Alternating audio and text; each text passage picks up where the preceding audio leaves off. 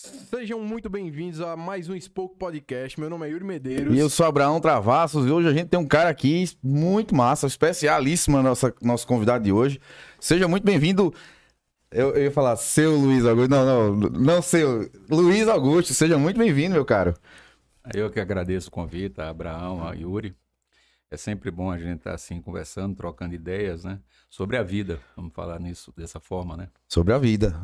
Totalmente. Isso é muito importante. Vamos dar só uma luzinha aqui para algum dos nossos parceiros. MK Construção e Engenharia, empresa de construção e engenharia que cuida da sua, do seu sonho desde o começo. Ele vai lhe entrevistar, vai conhecer qual é o seu projeto, o que é que você quer para poder a partir daí construir, encontrar onde você precisa morar e finalmente construir o seu lar com materiais de primeira qualidade, é, com profissionais de alta qualidade e não o que é legal, sua mão, não é, deixe seu sonho. O que é legal é que, que o que é legal desse- dessa empresa é que ele, ele, ele conversa com você, tenta lhe entender o que é que você quer, desde o seu sonho até a entrega da chave, isso é arretado. Então, MK, você procura no Instagram, arroba MK Construção Construção Engenharia. Engenharia, não tem o I, tá? Barbearia Senhor do Bonfim fica aqui na rua Manuel Sérgio de Oliveira, na Conceição. Meu amigo Robson, extrema, extrema qualidade, preço bom. Vocês precisam conhecer. Vai lá no Instagram, barbearia sr. do Bonfim. Marca seu horário, tá tudo por agendamento lá e você vai ser atendido muito bem. Inclusive, eu tô precisando ir lá porque eu tô parecendo o, cabo do náufrago, tá? A barba tá... Ixi. É... Centro Automotivo Lube Stop, nossos amigos Boy e Diego, lá na, no posto Dallas do 40. Se você tá procurando um lugar pra consertar seu carro, vai lá na Lube Stop, lá no posto Dallas do 40. Locadora Metacar. Se você tá precisando de um carro pra, pra, seja para trabalho ou para viagem, locadorametacar.com.br, fala com Iago Medeiros. E Império. Império Autopeças, aqui na rua Luiz. Soares, aqui no centro. Você me, me confundiu, cara. Se você, olha, a Império é legal porque é o seguinte, se você, tu entende muito de, de mecânica? Não.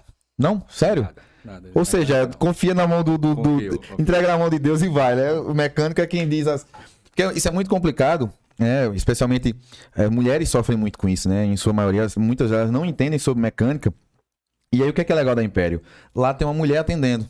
E ela esclarece tudo certinho. Olha, isso aqui serve pra isso, aquilo ali serve. Então, Império Autopeças fica aqui na rua Luiz Soares 99, lá no centro. Fala com Cris ou Cuca. E JI. JI Conveniência, meu amigo Japa, que inclusive mandou hoje um, um Chivas aí pra gente, tá fazendo aqui a transmissão. E fica na rua Odom Bezerra 281, lá no- na Liberdade. E pra Exato. finalizar, a senhorita Targino, que tá aqui É. com a gente, sempre nos dando uma força aí, mandando uns salgados de extrema, extrema qualidade, mais alto padrão. Top de E verdade. o Instagram, que eu É. esqueci hoje, é STRA Targino. Não, repita. Senhorita Targino. S- SRTA, toda vez, né? Tem que ter isso. Muito ter bem. ou no, no WhatsApp 991463804. Pronto. Pronto. A primeira pergunta, eu, eu, eu, eu- a gente conversando sobre isso, né, Luiz? É, como é a vida sem Instagram? Porque hoje em dia todo mundo meio que dependente disso, todo mundo meio que preso a isso.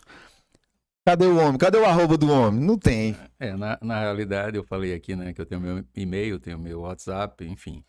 É, com relação ao Instagram, eu ainda não, não defini ter, pelo fato de, de- do show business ser uma coisa assim muito, muito agitada, né?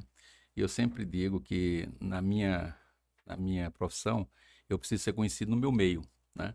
Então eu tenho um relacionamento muito bom com todos os artistas, a, a história que eu já fiz, tenho um contato com todos, sou amigo pessoal da maioria deles. Isso para mim é o bastante, né? Como eu foquei a minha profissão no, no show business e, e nessa coisa de tornar conhecido no meu meio, é, por exemplo, o político ele precisa, né? Eu acho que muita gente precisa do Instagram. Sim, Não- sim. Lógico, eu até respeito acho que todos devem até ter. No meu caso, eu acho que até um artista que eu admiro, que é Chico Buarque, não tem, e outros, né? Enfim, e aí eu consigo sobreviver bem porque esses outros mecanismos já me atendem tranquilamente. Então, pode ser que amanhã eu venha ter Instagram. Mas essa coisa de você ter número de seguidores, de você ficar procurando, enfim, postando tudo, é uma coisa muito legal, tem tudo a ver, porque o mundo está sempre se atualizando, você precisa se atualizar, mas no momento eu sobrevivo bem sem É, ele. é, Tá é, ligado? tá ligado? Tá ligado? Você tem que falar de frente, de frente pra ele, Tá. não sai seu Tá, voz. beleza. Tá- tá agora tá mudado. Eu acho que, eu acho que é, se eu não me engano, quem não tem o WhatsApp é a dupla Henrique e Juliano. E aí é, existe até o comentário. Não, não, e até um dia desses também Jorge Matheus não tinha. Não tinha. Aliás, Jorge. Jorge, Jorge né? Mateus, sim, sim. É. É, você vê, em algum momento, em algum momento você já chegou a, a, a não digo perder, mas pelo menos no mínimo deixar de ganhar alguma coisa por não ter rede social? Não, no caso do Instagram, não. No meu meio, não. Pelo contrário. Você tem a ganhar. Só, por incrível que pareça, eu tenho a ganhar. Perto, né? Porque diz um ditado antigo, né? Que o segredo é a alma do sucesso. Sim. E no momento que você expõe tudo, divulga tudo, você você está dando todos os caminhos que você está fazendo. Uhum. Né? E, então você tem concorrência em tudo, e não só é no meu ramo. Eu acho que quando você abre tudo, as pessoas ficam meio que vendo o que você vai fazer e eu imagino que isso não seja bom pelo menos no meu meio. Que a gente, até pelo fato de a gente estar tá já nesse ramo há bastante tempo, a gente teve ideias, assim, é, pioneiras, né, que as pessoas copiam, e, e a própria Luan, a empresa nossa, acabamos de fazer um evento lá em Cancún, que foi uma criação nossa, né? Na realidade, eu aprovei esse projeto lá na Luan, e aí fizemos uma grade com os, com os artistas que fazem parte da Luan, e foi um sucesso e nós fizemos isso em três meses. Uma, uma ideia muito ambiciosa, né? Ambiciosa, e que deu certo, porque aqui no Brasil tudo fechado, né? Então, Cancún, que é, que é um destino turístico muito forte, a gente sabia que tinha essa, esse potencial para receber e foi um sucesso absoluto. É tanto que nós já estamos agora pensando fazer o WS é, Weekend, outro final de semana, fora, não vou dizer aqui agora, ah, ah, ah. que vai ser, porque o, o, o, apesar que alguém já sabe, deve estar sabendo que se comenta sempre alguma coisa, mas se eu colocar isso no Instagram, vai terminar atrapalhando. Agora, no nosso. É... nesse meio, por falar em, em, em concorrência, Luiz, nesse meio do show business, como você classifica a, a concorrência? Como você concorre, como você classifica os seus pares ali nesse meio? Porque assim, vou replicar aqui o que eu ouvi de alguns artistas, que é um meio complicado. Muito. Muito, muito difícil de se lidar, você tem que ter muito cuidado. É. Enfim, como que você, obviamente, estando de dentro, e não necessariamente você sendo o. trabalhando nos bastidores ali, né, para que a coisa funcione. Como é que você vê o seu meio? É um meio de muita vaidade, né? enfim, mais do que nos outros, muita inveja também. Nossa. Porque o artista ele tem a sensibilidade, a flor da pele, né? No fundo, ele pensa muito nele, que tem que ser dessa forma. E existe até muito mais uma amizade, eu diria, entre aspas, né? Que a gente sabe disso. Uhum. Né? Tem amigos mesmo, mas eles querem cada um, lógico, fazer seu sucesso e, enfim, batalham para isso. Eu nem acho que eles estão errados. Mas tem muito isso, né? E a vaidade, já falava um amigo meu, que quando ela passa do tamanho do homem, né, ela só faz prejudicá-lo, né? Você tem que ter, vai, todos nós temos vaidade, mas nós temos que ter uma vaidade no nosso tamanho. Quando passa, uhum. e esse meio tem muito isso. E também tem a inveja, né? Um artista quer fazer sucesso, o outro está fazendo, aí depois ele faz, aí, enfim. Agora mesmo nós estamos passando vários problemas aí nesses carnavais que vem por aí de artistas é achar que uma grade está maior do que a outra, melhor, e o cara fica Nossa cobrando senhora. que reforce a grade dele, senão não vai. Ou dizendo que tem um artista lá que se ele tocar, ele não toca. então, então isso existe, é normal nesse meio. Cobre, né? acaba, acaba até cobrindo um pouquinho, às vezes, o profissionalismo, essa visão ah, sim, muito sim, sim. Lógico que né? não são todos, né? Não, claro. É, isso são, eu diria até que exceções, mas existe. De, de, vez em quando você passa por isso. Ah, se fulano estiver lá para tocar, eu não vou. Quer dizer, Nossa. É uma coisa estranha, é né? Estranho. Então, mas é o meio do show business, é isso, artista, né? O nome. Senão, uhum. A gente sempre diz, se não fosse artista, assim. Não, não, não faria isso, né? É. Uma coisa. Nascido e criado em Campina Grande? Sim. Que bairro? Eu nasci na rua 4 de outubro, né? Centro, né? É, eu acho que o número é até 66, né? Eita! Lembrou? Lembrei. Pode. É, nasci aqui com muita honra me julgo aqui Campina Grandense, com todo respeito. Que a, isso, a gente, que isso, gente. Nossa. Meu Deus. Tem até uma discussão sobre a forma correta, né, de falar. É, campinense. Me diga uma coisa, me fale um pouco sobre hum. a sua infância aqui em Campina Grande. A visão que você tem dela, como foi? É, cara, eu acho que todo mundo, eu tenho uma filosofia que todo mundo sabe da vida de todo mundo, né? Sabe quem, quem é bom, quem paga, quem não paga, quem trabalha, quem, enfim. E eu nasci numa, numa, numa família muito humilde, né? Pobre, né? E isso me orgulha muito, até é, às vezes me emociono quando eu falo disso, que muita gente conhece a minha história. Mas aí fui batalhando e terminei o curso de administração, assim, na raça, estagiei na Sombrais, né, que me, muito me orgulha. Hoje sou muito amigo de Ricardo Carlos, né, meu amigo que quando eu cheguei lá, ele filho, seu Zé Carlos, filho do dono, mas sempre fizemos uma amizade desde aquela época e hoje nós somos grandes amigos. Enfim, e depois disso eu é, terminei a administração e comecei a viajar e vendo que essa coisa de show fora funcionava e comecei a pensar em fazer aqui em Campina Grande. Mas ainda, na infância ainda, pra gente não pular tanto. Ah. Ainda deu pra curtir naquele estilo raiz de antigamente, de pro meio de rua, arrancar Como, como é que era na prática ali a, a, sua. Ah, sim, na realidade, meu avô, né, tinha uma fazendinha, um sítio aqui no Massapê, de Galante, que é aqui próximo. Né? Uhum. Meu avô que foi um ídolo para mim, uma pessoa que que é uma referência, né? Meu pai também, mas Como meu é o nome do teu avô? Era Jerônimo, Jerônimo é. Saturnino Nóbrega. E ele gostava muito de mim, e meus primos que me perdoem, ele dizia que eu era o neto mais querido, eu, eu me achava também o neto mais querido dele. Eu tenho uma admiração muito grande por ele. Ah, ele era um agricultor, né? Vivia da agricultura, teve nove filhos, criou os nove filhos. Muita famílias grandes antigamente, né? Grande. E minha amada mãe, né? Dona Júlia, que é viva, que eu amo, que eu, ela sabe disso, eu me considero o melhor filho do mundo, esse título eu não perco para ninguém, ela sabe disso, eu brinco muito com ela. Né? E, enfim, minha mãe maravilhosa, me deu muita força quando era pequeno. Moramos também um tempo, dois anos, em Olinda. Eu me lembro que nessa época ela me lembra, levava para me matricular nos, nos colégios públicos de Olinda, né? Sigismundo hum. Gonçalves, que todo mundo conhece lá em Vocês Olinda. Vocês foram parar em Olinda como? Como foi esse? Não, meu pai que foi trabalhar no, no, no Banco Industrial de Campina Grande na época, né? Ah. E aí fomos para lá. E lá, nossa família também já tinha uma, uma, tia minha que morava lá. Enfim, o que, facilitou um pouco a, a gente se adaptar, né? E aí depois voltamos para Campina Grande. Mas aí nesse período eu estudei no Estadual de Olinda, que é um, um colégio público, lógico, e voltamos para cá. Aqui, como você ainda já querendo acelerar, mas estudei no Estadual da Prata, né?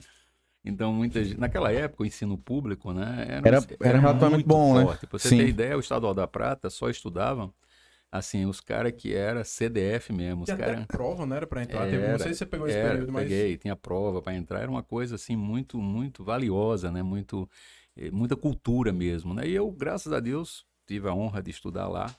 Enfim, essa foi mais ou menos uma parte. Sobre... Então, da infância, eu perguntei. Ele falou que é filho foi único? morar em. Não, não foi nem isso, ele foi morar em. em... Olinda. Olinda. Então já tinha um pouquinho de, de, de pernambucano, ah, assim. Já, já. já foi um pouquinho inserido, porque eu sei que hoje você tem, tem muita identidade lá com Pernambuco, né?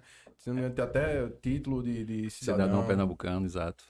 É, tenho com muito orgulho também, né? Estou lá já praticamente 25 anos, né? Nossa, uma vida. Apesar que, como eu amo muito Campina Grande, né? É, meu título de eleitor ainda é daqui de Campina. então eu voto aqui em Campina Grande, voto na Paraíba, uhum. né? Não transferi para lá porque eu tenho essa identidade e me orgulho muito de dizer que sou daqui. E você falou, ele falou em relação à quantidade de irmãos? Não, isso eu não, acabei não. Não, ele não perguntou. Eu tenho duas irmãs. Você, tu é o número? Eu sou, eu sou o mais velho ah, e, tá. e Nossa. eu filho único, né? Tenho duas irmãs. Ah, tá. A responsabilidade toda.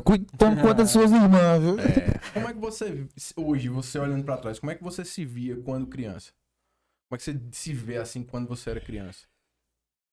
Suas qualidades, adjetivos. Essa pergunta é um pouco complicada. Eu vi assim que, que eu, eu sou um cara que tem muita fé em Deus, né? Sempre.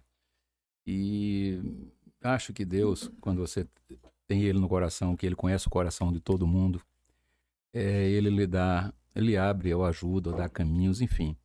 E eu sempre procurei viver desde aquela época e trabalhar e ajudar minha mãe, é, meu pai, e, e, enfim, as coisas foram acontecendo com muita humildade, com muito sacrifício, né, muito mesmo. É, Para você ter ideia, meu primeiro emprego, hum. eu fui office boy é, de, um, escritório de advocacia aqui, de uns primos, até do meu pai. Familiares. Era. E me orgulho muito de falar isso, né? Chegava lá para abrir escritório, enfim. E daí, mas sempre estudando, estudando, eu achava e pensei na vida que que o estudo é tudo, né? Uhum. A cultura. Na verdade, eu acho que era uma cultura dos pais. Naquela época, tinha, é, é, ensinava-se muito isso aos filhos, né? Acerca do, do, do Olha, meu filho, estude, se dedique pra você ter um bom emprego. Pra... Por que, que, que, que você chegou a escolher a administração na época? É, é coisas, eu sempre digo que nosso es- destino está escrito, né? Porque como eu passei muito tempo na- nessa, nesse sítio desse meu avô, eu achava que eu gostava de agronomia. Mas eu estava enganado. Achava que se interessava. por isso. É, mas aí fiz para administração, é, passei, terminei a administração. Hoje tenho assim quatro empresas, né? Que todas elas, lógico, tem que administrar todas, venho administrando. Eu imagino que bem, né? Vila Forró, Espásio, Classic Hall e Luan. E tratar com gente não é fácil. Eu até brinco que em Nossa. outra geração eu acho que eu vou pedir para ser outra profissão, menos administrador. Mas tô dizendo isso brincando, pelo fato de, de você lidar com, com a cabeça, o ser humano, que não é fácil, né? É difícil, mas acaba tendo um retorno positivo, né? Após, após as dificuldades. Você consegue formar melhores amizades, consegue fazer as coisas caminharem mais de um jeito mais leve quando você tá nesse meio administrando as coisas. Você tem que, que passar credibilidade, né? Você tem que passar confiança para os seus subordinados, passar amizade, passar respeito, né? Porque todo mundo, como eu falei aqui, sabe quem é todo mundo. Então, se você não é uma pessoa confiável, dificilmente você vai liderar, na minha opinião. Aham. Então, se as pessoas não confiarem em você e você também tiver a ousadia, a coragem de empreender, né? Que isso eu acho que é o grande diferencial dos, dos empresários, correr risco, tem que correr. Sim, muita sim. gente tem medo de correr risco. E isso aí faz parte de quem é empresário. Você não pode ter me- medo. Lógico que Ter medo é tipo um freio de mão, né? é freio de mão. Lógico que você não vai acertar tudo, nem ninguém acerta tudo. né? A gente também tem derrotas, vamos dizer assim, mas tem que ter muito mais vitórias, né? Sim. Agora, porque, por exemplo, eu, eu perguntei sobre a escolha do curso, porque normalmente é um período onde o cara tá meio perdido ali, ele não sabe muito pra onde vai. E, e se- você foi office boy de um escritório de advocacia. Ou seja, a tendência era você, né, ir pro mal ali pro direito. Teve algum fator ali, meio que primordial, que decisivo ali, que, poxa, é a administração. É isso que eu quero.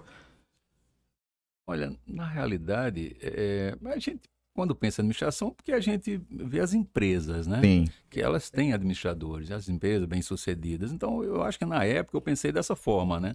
A própria Sombrais era uma referência, né? A maior empresa de alimentos no Nordeste. né? Uhum. Inclusive, eu fui estagiário da Sombrais, né? Hum. Depois que eu estava fazendo administração. Fui convidado por Ivo Bittencourt para ser estagiário. E depois, durante esse estágio, eu fui contratado pela empresa. Que legal. Você já se sentiu bem naquela É, condição? então assim, eu tinha uma visão, já, já acompanhava algumas coisas das grandes empresas, já lia, já tinha uma curiosidade, né? Eu achava que ser administrador era uma coisa, que era uma coisa boa. Entendi. Aí, aí nessa, nessa, nessa, nesse pós-faculdade, você, você continuou na São Brás? Como é que foi esse, esse período pós-formatura? Tô formado, e agora? Não, é, Que- é, eu, é, eu, eu fui logo contratado para ser gerente de marketing, depois fui gerente de uma filial da Sombrais em Souza e bati todos os recordes de venda. Que legal. Depois tive o prazer de conhecer um amigo meu que chama João Gregório, que era daqui do Açúcar Branco, que é dono da Rádio Arapuã. Uhum. E João, na época, precisava de um cara de marketing para ir para o Açúcar Branco, que estava uma empresa crescendo, e foi me contratar. E na época, a coisa tão engraçada, ele me pagou luvas, né? Isso eu me orgulho muito como jogador de futebol, Uhum. E um salário três vezes maior para me tirar da Sombrais para trabalhar com ele. E eu, mais uma vez, né, aquela coisa de correr risco, eu tive a coragem de aceitar esse desafio, porque é aquela história, quando o jogador é bom, eu imagino que ele sabe, ele diz que joga em qualquer time. Sim. Então, quando você tem medo de alguma coisa, você fica meio que acomodado, né? É o De recado fato. que eu dou. E aí eu fui. E lá em João, eu, eu ganhei um bom dinheiro, me capitalizei. E eu já passando um pouco essa história, né? Foi quando eu tive a ideia de criar o Forroque aqui em Campina Grande. Com o João Gregório. Aí João já passou a ser meu sócio Sim. no Forroque. Né? E aí o Forroque foi um sucesso, né? No início. Ficou, forró, ficou em paralelo ou tipo, peraí, João, arruma outra pessoa pro meu lugar, que aqui eu vou só focar nisso aqui. Como é que foi esse, é, esse, esse- essa pulada de, de- essa virada de chave aí nesse sentido? Ah, Abraão, você realmente é bíblico, né? Porque você vai naqueles, naquelas pontos assim que, que é curioso. É, na realidade, assim, quando nós éramos sócios lá do, do, do Forroque, né? Que eu era funcionário de João. Uhum. Era eu, Pedrozinha, João e Gregório, irmão dele. E aí o negócio deu muito bom. E eu era funcionário de João. E eu comecei a me sentir incomodado porque eu era sócio no Forroque, mas lá eu era funcionário, Funcionário. dele. E aí, e aí João é, teve lá, to- toda a sociedade tem seus probleminhas, né? Então, Pedrozinha não compactuava com algumas coisas lá, e ele terminou comprando a parte de Pedrozinha. E eu me senti incomodado com isso, porque eu era muito amigo do Pedrosa, né? Aliás, era, não sou amigo dele. E eu resolvi também sair. E aí fui lá pro lado de Porto Velho montar uma, uma tipo uma empresa da Sombrais, tipo parecido com a Sombrais, e sair dessa coisa de show business, mas sair, sair capitalizado, né? Mas, mas olha só, peraí. Eu, vendo, eu, eu mexo com açúcar. Daqui a pouco eu vou botar show pro povo. Daqui a pouco eu vou, vou lá pro, pro meio da. Que isso, rapaz? Assim, que, que negócio. Então, Como história- que você chegou lá, por exemplo? Aí- Não, aí como eu trabalhei na Sombrais um bom tempo e já tinha uma certa experiência, né? Aí pensei com um primo meu, Fernando Nóbrega, que é daqui de Campina Grande, a gente montar uma fábricazinha de pré-cozido para aquele lado. E quando estava lá montando, foi quando eh, Pedrozinha, também do, do meu amigo, disse, Luiz, vem para cá que tem mais dois sócios aqui, Crisóstomo Lucena e Gutenberg, que eram primos, que querem fazer uma casa. E eu deixei, por onde eu passo, eu deixo sempre portas abertas, deixei uma boa amizade nesse período que eu fiquei no Forroque, né? Que eu fazia as contratações lá, já fazia essa coisa de campo. E aí, quando ele me chamou, rapaz, vamos fazer uma casa aqui, que é onde é o espaço hoje, um terreno melhor, uma casa maior, e me convidou para mim voltar. Como eu gostava do show business, já estava Uhum. muito na veia, eu larguei lá aquela ideia do, do- daquela fábrica lá em Porto Velho e voltei. E aí fizemos o espaço, né? Quando viu o retorno que dava o show É, aí na época, né? Hoje mudou muito. Aí, é, então, fizemos o espaço e começamos uma briga com o Forroque, né? Porque o Forroque continuou existindo Sim. com o João. aham. Depois terminamos comprando o Forroque na época. E aí depois o Forroque foi desapropriado pela prefeitura e aí ficamos com espaço, enfim. Aí depois veio mais coisas pela frente. Nesse, nesse começo aí, Luiz, é, o que, que era mais difícil? Principalmente nessa questão da transição, né? Porque não tinha, é, até então, não tinha experiência. A- a- vou, vou usar o cacuete, a malandragem que você tem hoje, por exemplo. Sabe lidar. Hoje você tá encaliçado, acho que já aguentou poucas e boas aí ao longo dessa história. Mas no início ali, o que, que você achou de mais difícil, assim, pra, pra, pra ter que resolver? Qual foi o pepino mais complicado, ou as situações mais complicadas que você identifica, assim, como mais complicadas na- naquela época, naquele começo ali? E qual lição você tirou dela? gente? Exato. Porque Isso é muito Olha, É importante. Eu vou surpreender você. Naquela época, por incrível que pareça, nós fomos ousados e fizemos uma casa aqui em Campina Grande, o Espásio, que, era uma, que é uma casa que não tem nada igual em termos de tamanho, né? É tanto que quando nós fizemos o Espásio, nós tivemos o privilégio de fazer Júlio Iglesias. Nossa. Júlio Iglesias veio para o Nordeste, ele no auge dele, para dois shows, um em Recife e outro aqui no, no Espásio, né? E isso pela ousadia da casa. Fizemos Chico Buarque, Fagner, Paulinho da Viola num dia só. Uma coisa fantástica. Naquela época, por incrível que pareça, era mais fácil a concorrência do que hoje.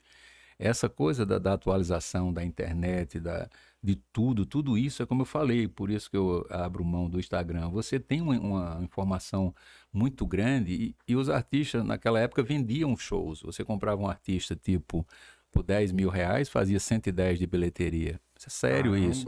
Poxa. Quando, hoje você, quando o artista está bem, né, que a gente chama está estourado, ele não vende, ele quer bancar com você, ele quer 50% da sua renda. Então você jamais ganha hoje o que você ganhava naquela época. Sim. Você ganha até no volume. Aham. Aí depois disso vieram os eventos, que aí você ganha, tipo um Fest Verão, um Réveillon Celebration, que nós somos sócios lá em Maceió, uma Expocrate, que nós passamos 11 anos administrando lá no, no, no Crato. Crato. Uma das maiores festas, É, né? do- e isso daí, os eventos começaram, de uma certa forma, a substituir um pouco aqueles shows eh, individuais que ficaram mais difíceis, né? Sim. E aí, quando os artistas passaram a bancar, os cachês subiram. Então, aquela de você comprar um cachê por 10 e e fazer 110 como referência, pra Sim, sim, sim. hoje isso não existe mais. Uhum. né? Hoje, no máximo, você... eh, Os cachês já tomam aí, no mínimo, 30%, 40% de uma bilheteria, né? quando não banca. Então hoje está mais difícil, por incrível que pareça. Perguntar uma coisa. Como começou a tua relação com o Bel? Meu Marcos na época chiclete com banana. Porque vocês não simplesmente não aconteceu. Se conheceram, você viu um show dele, alguma coisa, como foi isso? Eu até brinquei com o Bel essa semana que ele me convidou e me dando uma cabine do navio dele, né? É, ele ligou para mim, meu querido amigo, e realmente eu conheci Bel quando ele ainda não saía ali da Bahia. É uma coisa engraçada, ainda existia o forrock e Luiz Caldas na época era quem mandava, né? Uhum. E aí João Gregório tinha uma amizade com Luiz Caldas e eu não conseguia contratar Luiz Caldas, que era mais tem essa coisa também no show business, você Sim. ter, ter uma fidelidade a um parceiro. E um amigo meu que tinha um som na época, Petrúcio, ele dizia: "Rapaz, tem uma banda muito boa, Chiclete com Banana na Bahia". E eu não achava que chiclete era essas coisas todas. Não conhecia, né? É, não conhecia. Mas aí fui na Bahia e contratei. Cara, Deus me iluminou muito, né? Porque desde que eu contratei, com- trouxe para o Bloco Spazio a primeira vez aqui em Campina, quando tinha a Mecarande. E o chiclete com banana cresceu de uma forma, né? Que tá aí até hoje. O Bel separou, mas continua sendo o Bel Max. E aí fizemos uma amizade há mais de 30 anos, né?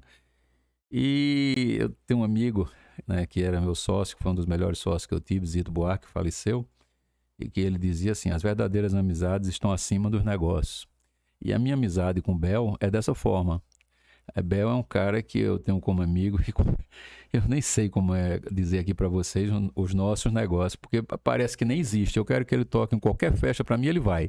O negócio é É. depois, ele nem Sim. se preocupa como é que vai ser. E isso é uma coisa que, que eu sinto muito orgulho, né?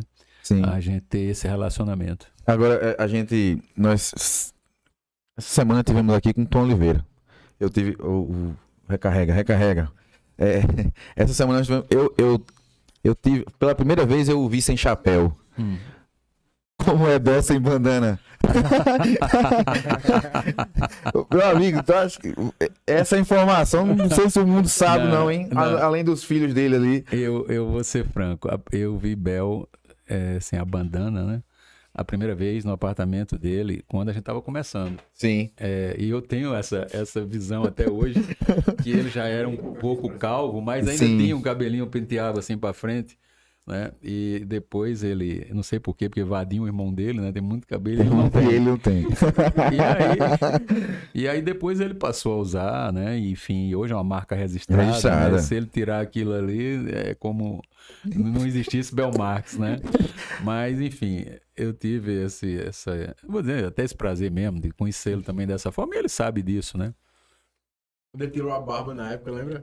Nossa, cara, que coisa estranha. É esse? É, mas a barba ele tirou pela proposta ação, de ação. marketing né? da Gillette. uma baita de uma É, é, grana. Atenção, atenção, é, empresários. Vamos fazer uma vaquinha pra ver se a gente faz uma campanha pra ver, pra ver se a gente conhece a Bel sem a bandana. Mas como o Belmax, eu também tenho uma amizade muito com o Zezé de Camargo, que é outro que eu Sim. representei aqui 18 anos de exclusividade aqui no Norte e Nordeste, é meu amigo também pessoal.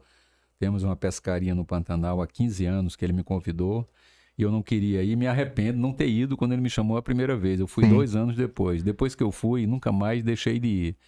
Onde nós fazemos relacionamento com o Brasil inteiro, porque como é ali em Corumbá, em Mato Grosso do Sul, vai gente do Paraná, de- vai gente de, de Brasília, vai gente de Natal, um amigo meu, Paulinho, da Destaque, que é do Carnatal, Messinho também, meu amigo, filho de Cis Lucena. Uhum. Então vai uma turma do Brasil inteiro, né? Isso é muito bom, porque é uma confraternização e lá ninguém fala de negócio. É- é só resenha. E, é, só resenha e todo mundo ama e curte essa pescaria. O- Eu não perco de Os encantos, da, nenhum. os É. encantos da pescaria que mulher nenhuma vai saber. o que é Nunca vai Nunca vai entender o que é o encanto de uma pescaria, meu amigo. Quando, quando o Chiclete chegou aqui, porque é assim, Chiclete tem uma grande identidade com Campina Grande. isso é uma Muito, coisa que a muito. gente sempre viu, tem uma, uma É. coisa muito próxima. Quando ele veio pra cá, começar a gerar essa identidade, foi uma coisa natural com o público ou levou um pouco mais de tempo? Você tava ali, então você pode dizer como foi mais ou menos esse. Olha, é, tem umas coisas que eu falei aqui já, assim, que tá escrito, né? Assim, Uhum. eu tinha uma, uma, uma- uma empatia muito grande, tenho com o Bel e tinha com o Chiclete, com o Wilson, com o Vadinho, com todos os outros que faziam parte. E essa coisa, cara, dava uma energia muito boa da gente trabalhar a banda, chegar nas rádios, pedir para tocar. E isso, eh, no- nessa, naquela época, né? Você, você empurrava o artista, você fazia acontecer. E a gente tinha um departamento de criação legal, criava uns abadás bonitos, que na época era abadá, trazia um melhor trio. E a Micarane vivia uma, uma- uma ebulição, né? Campina estava com todos os grandes artistas do axé aqui, só que Bel tinha, sempre teve aquele carisma desde Salvador, né? E eles, eh, qualquer micareta que tivesse, eles não abriam mão de fazer Campina Grande. Sempre foi assim, né? Então, a galera de Campina abraçou Bel de um jeito que poucos estados abraçam. O Brasil inteiro gosta dele. Inclusive agora em Cancún, ele fez o show de encerramento.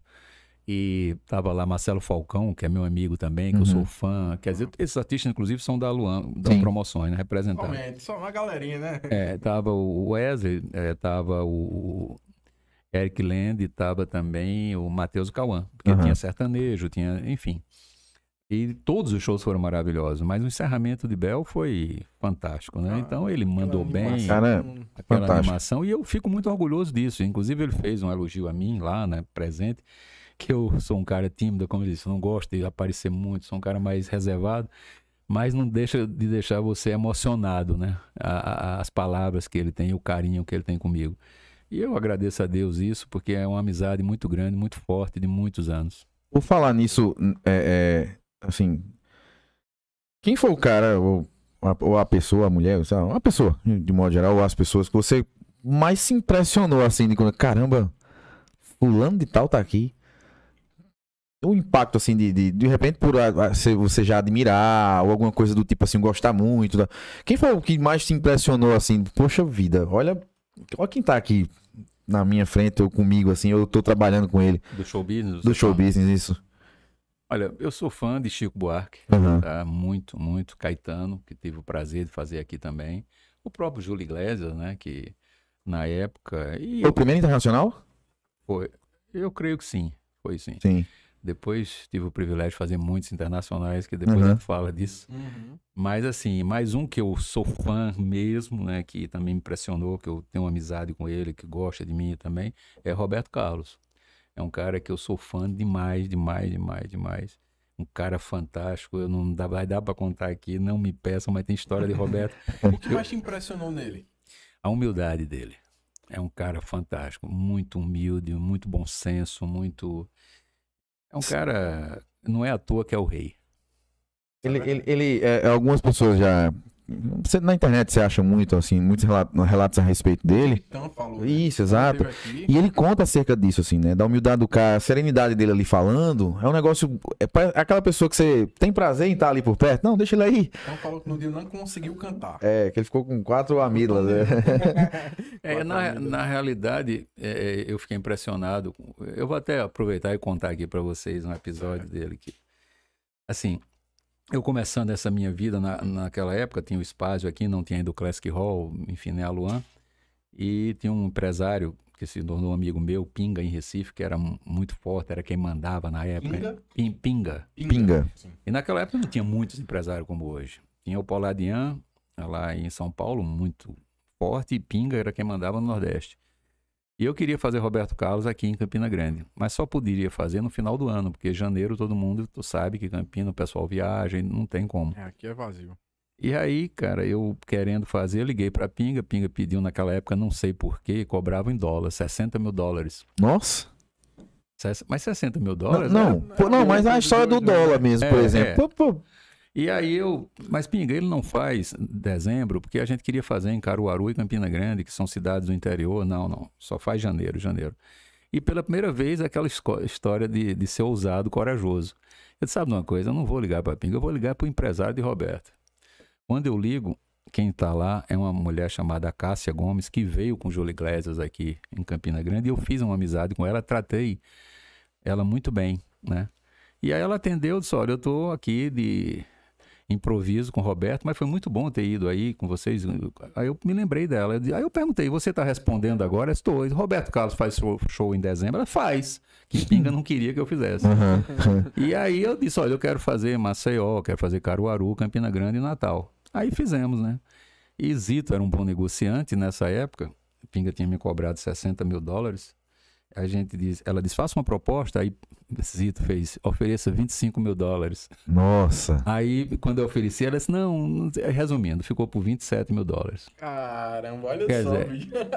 E aí nós fizemos, foi uma turnê vitoriosa, né? E eu comprei por menos da metade que Pinga queria me vender. Como é que ficou? Não, eu vou chegar lá. Amor o inimigo. Pinga, Pinga ficou, né? Enfim, aí muita raiva de mim, ele morando em Recife. Eu não morava em Recife nessa época, só quem fazia Roberto Carlos lá no Geraldão era ele. Aí veio a turnê de janeiro, que era as maiores cidades do Nordeste, que é Salvador, Recife Fortaleza. E o amigo meu que fazia o som foi lá no escritório de Pinga e eu vi o Pinga dizer assim: é, dessa vez eu perco um braço, mas Luiz Augusto perde os dois.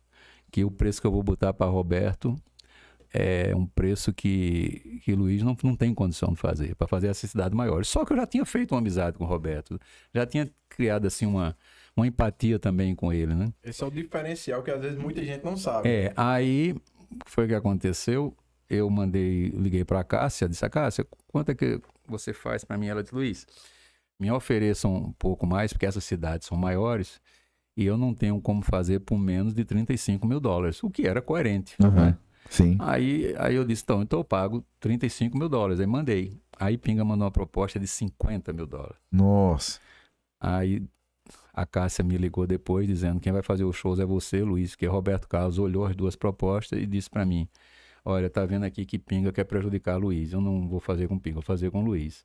Caramba. Possibilidade. E essa história poucos sabem, né? Aham. E eu comentei com ele uma vez agradecendo isso quando eu quando eu soube lá atrás, né? E é por isso, assim, essas coisas que talvez, né? Não imagino que Deus se ilumine cada vez mais o cara, porque o cara é um cara que tem realmente sensibilidade. Ele não Sim. foi empolgado ali Sim. por conta de um valor que ele sabia que era exorbitante na época, né?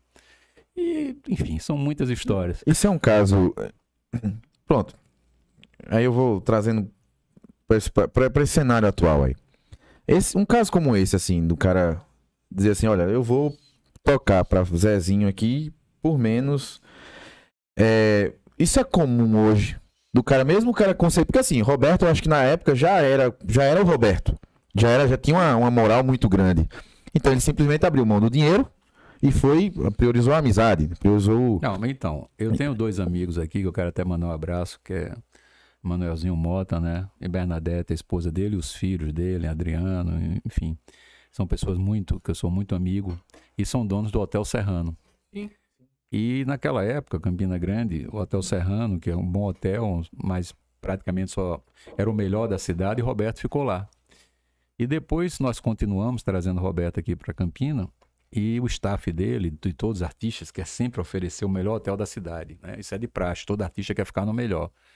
E para você ver, até hoje, Roberto Carlos, quando vem a Campina e quando veio a última vez, eh, tinha já a Village, tinha, enfim, todos esses hotéis que estão aí hoje, mas ele dizia: não, eu quero ficar no Hotel Serrano.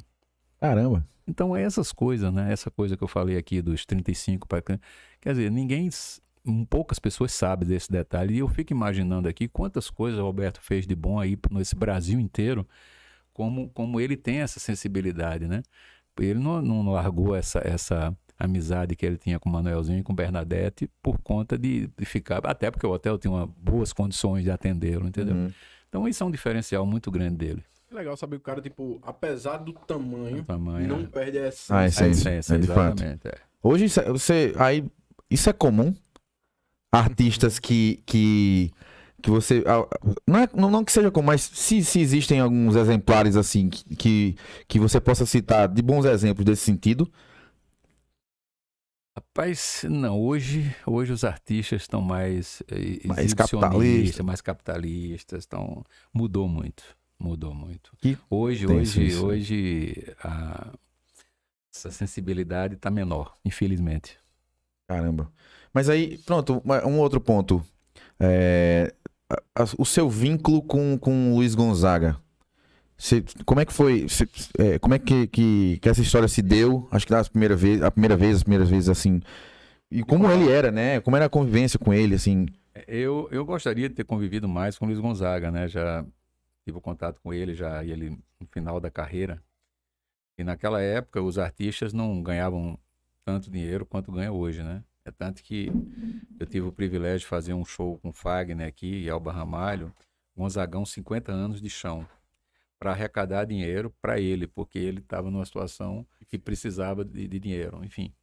E nós fizemos um show no Espaço, que muita gente aqui se lembra, eu até vi que é, tem um material gravado aí pela TV Paraíba, é, mostrando essa festa que veio a Barramalho, veio Gonzaguinha, Capilé, né, nosso amigo Capilé, enfim.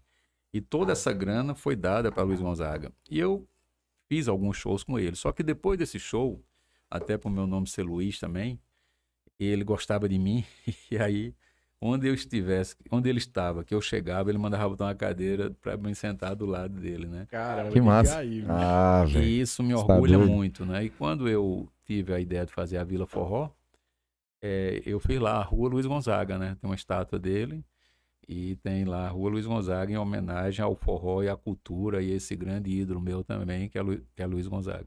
Todos esses empreendimentos que você tem, que é Vila, Spazio, Chevrolet Hall e Classic Hall. Classic Hall. A Classic Hall, no caso. Qual deles tem assim um aspecto assim como um filho, Vila Forró. a Vila Forró? É. Qual o diferencial que ela tem pra você? Rapaz, talvez a cultura mesmo do forró, né? De, de, de, de Campina Grande ter esse apelo do forró, né? Nós como nordestino, né? É, eu- aquela vila, é, para mim não existe. Eu tive aquela ideia de fazer aquilo ali, cheguei com um projetista aqui, fazer aquele, aquela jardim, né? Que é arborizada, aquela rua, enfim. E aquilo pegou de uma forma que a vila já tem, eu acho que mais de 24, 25 anos, e ela está atual, parece que foi feita ontem, né? Sim. Fizemos as lives agora de Wesley, é, que veio Juliette, que é uma frequentadora e gosta da vila, chegou a me, Quem não gosta, Quem né? não gosta? chegou a me mostrar um vídeo, ela na vila com as amigas, que eu fiquei emocionado, né? Foi- É um, um evento que começa de uma da tarde, uma e meia, vai até onze e meia. E para você ter ideia como os artistas são, a vila tem um palco que é 10 por 10, em um metro de altura. E ninguém faz questão de tocar na vila nesse palco. Isso é surreal, uma coisa fantástica, Deve né? ter muita restrição, né? Com um palco dessa Então, altura. mas eles exigem ah, para outro, pra outros locais. Ah, meu palco tem que ter 16 de boca por, por 12 de fundo, né, né, 7 de pé direito. A vila não tem nada disso. mas por quê? Porque a vila, a atração, no fundo, no fundo, é o cliente, né? Quem gosta do forró, quem Sim. gosta da cultura do forró.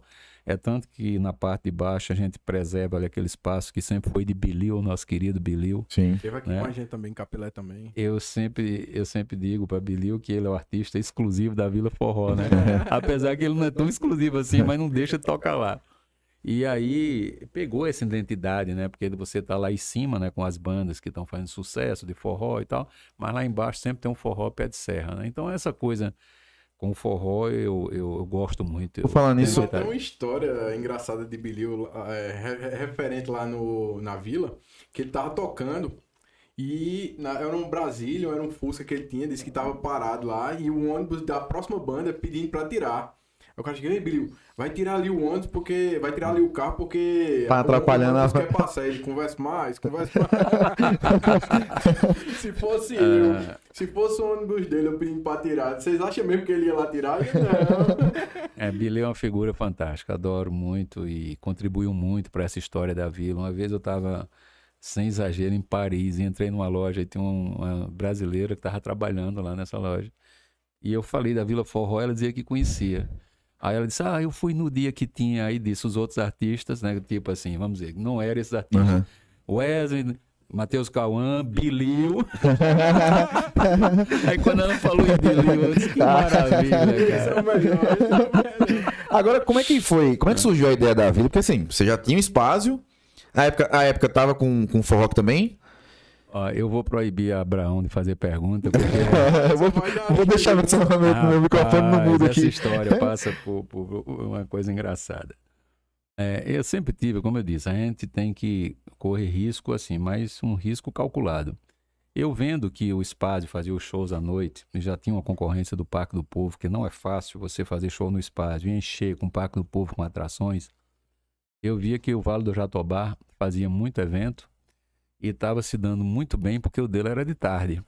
E aí cheguei para Jatobá e perguntei se ele alugava o Vale. E naquela época eu, sei lá, 28 anos atrás, por aí. O Val era moderninho, tinha dois É. palcos, tá ligado? É, E eu, menino, assim, né, com vontade, com tesão de, de fazer essas coisas do show, perguntei se ele alugava, né? Essa história é muito engraçada que tem um amigo meu de, de, de Belo Horizonte que toda vez que, que me vê faz assim, mas Jatobá, por conta dessa Sim, história que sim, eu vou sim. contar. Aí eu aluguei o Vale por um ano, né? E paguei 10 mil reais. Pelo ano. Não, não, pelo, pelo show do São João. Ah, sim, sim, sim. De São João. E aí contra- consegui patrocínio da Ambe, da Brahma na época, e foi uma coisa maravilhosa. E aí quando foi, passou o São João, eu ganhei muito dinheiro, ganhei um bom dinheiro naquela época, que ganhava ainda mais.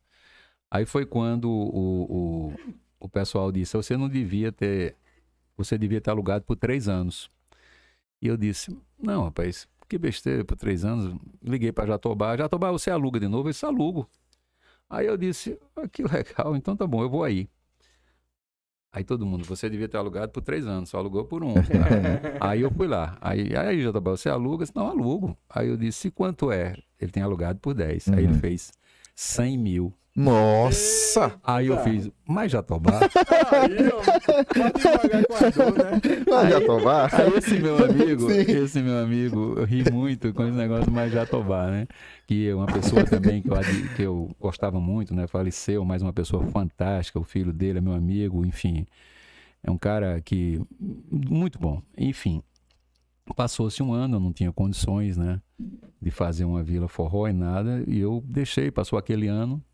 Quando foi no ano seguinte, eu cheguei para meu sócio, Zito Buarque, e disse: Zito, eu tive uma ideia, vamos fazer a Vila Forró. Aí disse, mas Luiz, tu acha que isso dá certo? Isso dá. Aí nós compramos ali uma área onde é a Vila Forró, né? Aham. Compramos 10 hectares na época. E aí fui fazer a vila e Zito me chegou uma vez para mim e disse, Luiz, olha, se não der certo, a gente divide a área, não tem problema nenhum. É, mas. E eu disse, não, Zito, vai dar certo. É tanto que hoje, né, a Vila Forró, na realidade, ela é minha e do, dos filhos de Zito, né, Aham. que é uma pessoa que eu tenho uma consideração imensa, né? Ele, a família, ele faleceu, mas foi com certeza um dos melhores sócios que eu tive, um cara fantástico. E os meninos, Dudu, todos eles, né? Virgínio, é, todos são amigos meus e a vila é minha e deles, né? A gente tem, Sim. somos 50% cada um. Que legal. Tirar um timezinho aqui pra aprender. é, aten- agradecer a presença de Amelie Barros, nossa comandante aqui. Ela sempre tá nos ajudando aí, cuida das nossas redes sociais e tudo mais. E. Agradecer a Emidinho, Emílio Brito. É, é, a, a, a voz de ouro aí, gogó de ouro. É, é, Emidinho. canta pra caramba, viu? Obrigado por ter é, intermediado aí a- Feito essa Então- conversa, é, feito a ponto. Então, aí fiz a vila, Sim, né? É, fizemos a vila, né? E fomos investindo, investindo, e todo ano a vila sempre tem uma novidade. Tem uma área a mais, um espaço a mais, alguma coisa. Eu conheço cada palmo da Vila Forró. Realmente é, tive o orgulho de fazer essas lives durante o período que Campina não pôde fazer show. Convenci a Wesley a fazer as duas seguidas aqui, que foi maravilhosa. Uma deu 1 milhão e 800 mil visualizações simultâneas, a outra 1 Nossa. milhão e 600, essa última. a Fizemos, maior live, né? é, exato. Fizemos Matheus e Cauã também, que deu mais de 100 mil. É, aí coloquei aqui Fabiano Guimarães, né, que é um Sim. Menino, Fabiano. é um menino gente que boa. é uma promessa muito grande aqui em Campina Grande. Enfim, e a história. Como, ah, nesse, nesse período aí, é, como é que tava a tua vida particular? Já tava casado? Tava, era, já era. Já, já, já Pai. casado, já. O que que, que, que por exemplo, a, a paternidade, Luiz, o que que mudou na tua vida? No, porque assim, até então era o destemido, né? Como, como tem uma gíria, grandão sem medo. Papai. É. O que é que a paternidade, por exemplo, mudou de algum modo acerca do seu modus operandi, acerca da sua visão de mundo? E o que é que isso afetou ali nos negócios, né? Não afetou nada, porque antes, antes de ter tudo isso eu já era casado, já tinha os meninos. Ah, já- tá. já- Ah! Casou cedão, então, né? Casei, casei. Eu fui pai com 24 anos. Ah, cedo demais. Casei muito cedo. Caramba. E o que é que, por exemplo, o que é que ela, a tua esposa, dizia da, da, dessa tua entrada no show business Porque, obviamente, eh, se for, se for ciumento é complicado, hein? até saber como foi a, a recepção sua da, da notícia. Ei, tô grávida, você vai ser pai. Sim, também tem isso, né? Tava Não. junto com ela ou tava em outro canto? Como foi essa... essa... Tava, tava, eu tava viajando para São Paulo, né? E aí é, fui uma feira lá na Sombrais. Nessa época eu tava trabalhando na Sim, Sombrais, sim. ainda não tinha essas casas. E aí, quando cheguei aqui, ela me deu essa notícia que tava grávida de Tiago, né? Que é meu, prim- meu primogênito. Aham. Aí foi legal, um filho. Eu- sempre chamo meus filhos, né? Todo mundo sabe.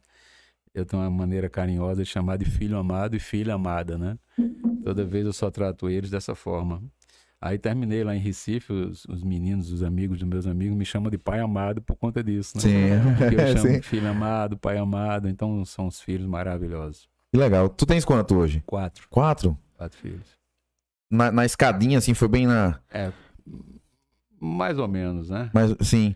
Tem Tiago, Renan, Maíra e Luísa. Na- Legal. Assim. Sim, sim, sim. Aí, aí essa. essa é, em algum momento, esse, essa vida do show business, né, de, ter- de repente estar viajando, é, de passar algumas temporadas fora, atrapalhou em alguma coisa na infância dos guris, assim, dos moleques ali, de repente, né? é, ou perder, por exemplo, perder algumas ocasiões que era muito importante você estar trabalhando.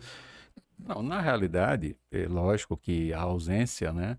Você perde alguns momentos de estar Sim. com, com os filhos, né?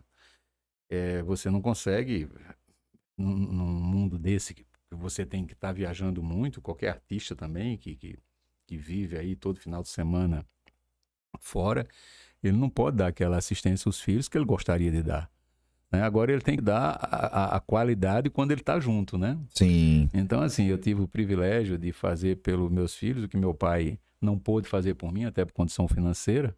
Todos estudaram fora, todos falam mais de uma língua, todos eh, são orgulhos meus, eh, os meninos bons eh, trabalham comigo, entendeu? Uhum. Um é advogado, os outros são administradores, né, os, outros, os outros três. E de forma que nesse aspecto aí eu sou uma pessoa muito realizada também. Que massa. Porque eu acho que ah, tem muitos, muitos pais que, que. Vou usar a expressão aqui. Muitos peixes que não vão ver seus filhos virarem peixinhos no sentido do profissional da coisa, né? E, e acho que foi o Lucas Ribeiro que contou a história de um marceneiro daqui próximo que vem de uma família de marceneiros, mas tipo, o filho já decidiu fazer outra coisa. E aí teus filhos estão dando seguimento a essa. Não, não, não, não. E, Graças a Deus, eles, eles, eles, ele- eu noto que eles sentem muito orgulho na minha história, né? E eles querem dar prosseguimento a isso, que isso é muito bom. Eu já estou pensando, inclusive, eu até brinquei já, que eu tenho um plano de, depois de São João do ano que vem, meio que tirar umas férias de seis meses viajando. Opa! E deixar eles É, aí se tomando virem aí, ó. Já trabalhei demais, ó. Mas aí foi puxado, você que puxou ou eles que foram meio que pai me leve? Foi, foi as duas Pai coisas. amado, as pai duas, amado, é, né? as duas coisas, né? Renan hoje, que é empresário de Wesley, né? É, começou vendendo lá ingresso no espaço, depois de repente estava fazendo produção na Vila Forró, Que massa. e aí hoje está empresariando. O é, Tiago é, também começou me ajudando, né? Inclusive indo para reuniões comigo, de, de- que eu decidia de shows em João Pessoa, aí hoje o Fest Verão, o próprio Classic Hall, é, Réveillon Celebration, essas, essa parte desses eventos, é ele que mais está à frente, né? Até meu genro aqui, Amidinho, É medinho. é, tá, em- tá lá em Recife também no Classic Hall e num outro empreendimento nosso, que é em Porto de Galinhas, que a gente tá pronto aí também para começar, enfim. Aí tá todo mundo junto. Que legal. Como é que foi o timing de. Não sei se ela já tinha a, a, a criação antes, mas de criar a Luan Promoções. Como foi o momento de dizer, não, agora a gente precisa de Uma uma, produtora, empresa né? pra gerir tudo isso, os, os, os, os cantores, tudo mais, os artistas. É, quando eu tive a ideia, junto com o Toninho, que é dono do Paládio lá em Caruaru, o Zito, de fazer o. Zito também foi sócio do Classic Hall. Depois ele saiu fazer o Classic Hall em Recife. Aí eu já estava em Recife vendo essa coisa de artista que eu já estava convivendo há muito tempo. E era uma coisa que eu tinha uma, uma- uma sinergia muito, muito boa né, com os artistas. E eu achei, por que eu não tenho uma produtora para também cuidar de artista, né? E aí a primeira banda que chegou lá foi a banda Calypso. Hum, É, Eu eu, não sabia, não. é, eu, eu estava em Fortaleza é, fazendo, comprando a, as datas do São João, que naquela época o pessoal fala muito hoje nesses fundos que compram artista, mas naquela época eu já fazia isso, mas não tinha esse nome de fundo. Né? eu comprava as datas de Mastruz com Leite, o, o São João inteiro, e Cavalo de Pau, né? Que era lá da Fortaleza. E aí, depois de três anos seguida, a concorrência, né? Que não tinha Instagram ainda, mas detectou que eu estava me dando bem, foi lá e meio que me deram uma rasteira, vamos dizer assim. Nossa. E aí, coisas de Deus mesmo, né? Quando eu estava saindo lá de Fortaleza, sabendo que não ia fazer o quarto ano, me ligou um amigo meu, João da Condil, muita gente conhece, foi um dos homens que distribuidores CD na época, que era o mais forte do Nordeste, é, dizendo que estava lá com o Chimbim Joelma e queria um empresário e ele me indicando. Caramba. Aí eu disse, olha, eu estou em Fortaleza no mesmo Porque eles dia. eram gigantes. né? Era, na, naquela época eles estavam começando. Começando. Sim, sim. Ah, Aí eu disse, olha, eu tô em Fortaleza, chego aí, quando chegar, vou direto aí na, na, na- na empresa deles, na Condil, na época o nome. Quando eu chego em Recife, é, vou na Condil, sou apresentado a Chimbim Joelma, né, e ele referendando a gente. E aí eu disse, ó, então vou fazer a Luan. Aí criei a Luan, né?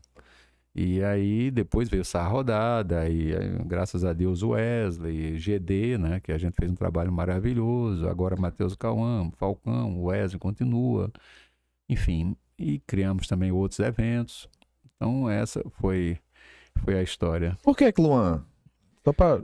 Ah, Luan, eu, eu achei esse nome legal, mas também são as minhas iniciais, né? Porque é Luiz Sim. Augusto Nóbrega Oliveira, né? Aí eu coloquei Luan. Na realidade era para ser Luano, né? Luan, assim, Oliveira, né? Oliveira.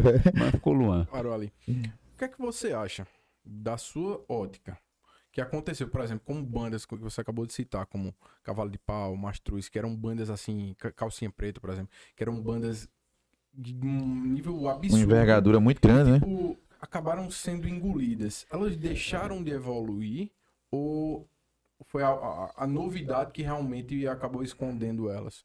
Olha, é, a gente precisa tentar entender a história, né? A história em geral. É, a gente tem que estar atualizado, né? Hoje nós estamos transmitindo isso aqui como se estivesse numa, numa super rádio, super potente, né? É, assim, falando aí, pra- acho que para o Brasil inteiro, talvez para o mundo, mundo. sei, né? O mundo. Então isso é uma tecnologia que não existia. Sim. O que eu sinto, assim, que antigamente as músicas elas eram trabalhadas mais tempo. Não que hoje não tenha música bonita, tem. Mas se você for analisar bem, tem cada música, cara, que você vê. Agora mesmo, o João Gomes gravou uma música de, de Calcinha Preta, Fica Comigo, que é um clássico, uma música linda. E era de Calcinha Preta, que é de Calcinha Preta, né? Que também é uma banda que marcou época. Agora, nesse período aí de que nós tivemos aí dessa pandemia, surgiu muita coisa na internet, né? Sim. E a gente, isso numa velocidade muito grande. Na minha experiência, eu espero que todos façam sucesso. Mas o que é que eu acho? Que são muitas coisas formadas assim, na força de, de uma internet, mas que ainda não foi para o público. Então, nós vamos saber realmente quem é quem depois que passar, agora que voltar tudo à normalidade. Sim, de Entendeu? fato. Então, até o pessoal conversa comigo, olha, jogo é jogo, treino é treino, né? Então, vamos ver agora quem vai ficar. Por uma parte, eu acho até bom que venham muitos outros produtos, porque é como é um time de base, né? Todo time ah, de futebol tem que ter a base. Então, porque tudo se renova e nada é eterno, tudo passa Sim. né? Então você tem que ter, sempre vai haver, né? E você tem que preparar essas novas gerações para isso, né? Que, que vem por aí. E tem, eu acho que tem muitos talentos aí. E como sempre foi, os bons vão ficar, os que não forem tão bons, mais ou menos, que, que os ruins vão sair.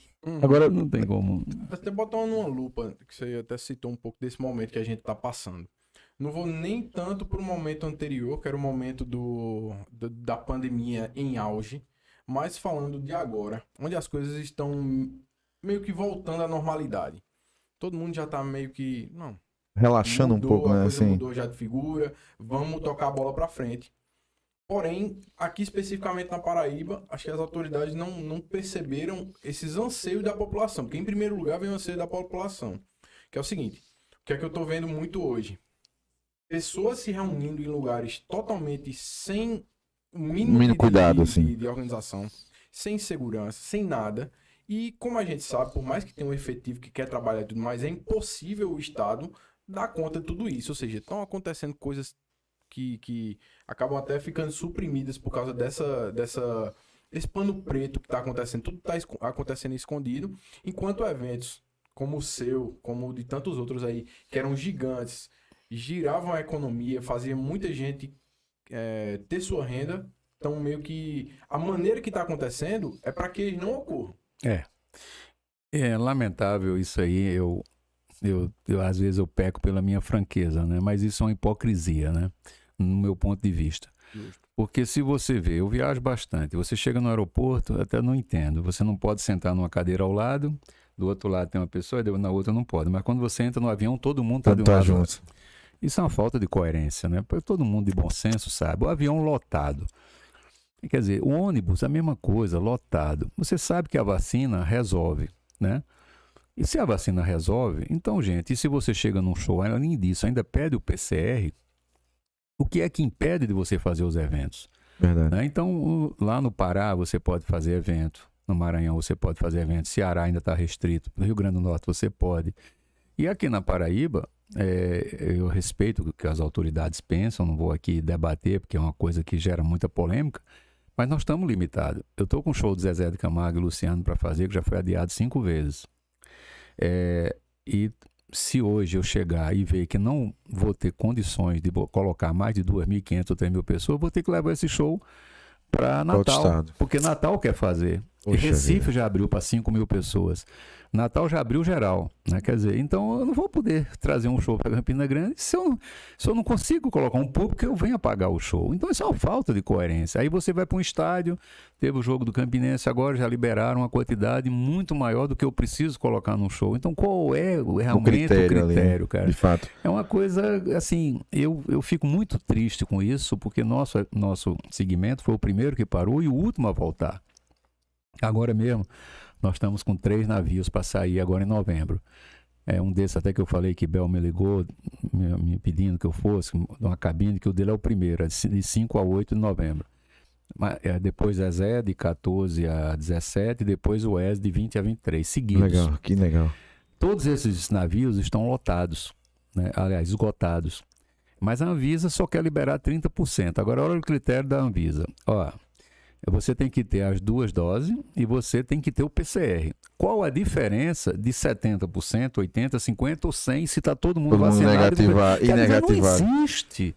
Quer dizer, cara, é um negócio que, olha, o Brasil realmente é um país fantástico. Eu amo o Brasil, mas não dá para entender, cara. Certas coisas. Olha, você chega nos bares aqui em Campina, como você falou, ou alguns locais, cheio de gente e tudo. Mas se eu for fazer o show lá no espaço, aí vem. Eu fiz agora a live com todo mundo vacinado. Lógico que a live de Wes vieram os influenciadores. E eles é, postaram, tiraram a máscara ali na hora, uhum, que é uma uhum. coisa de euforia.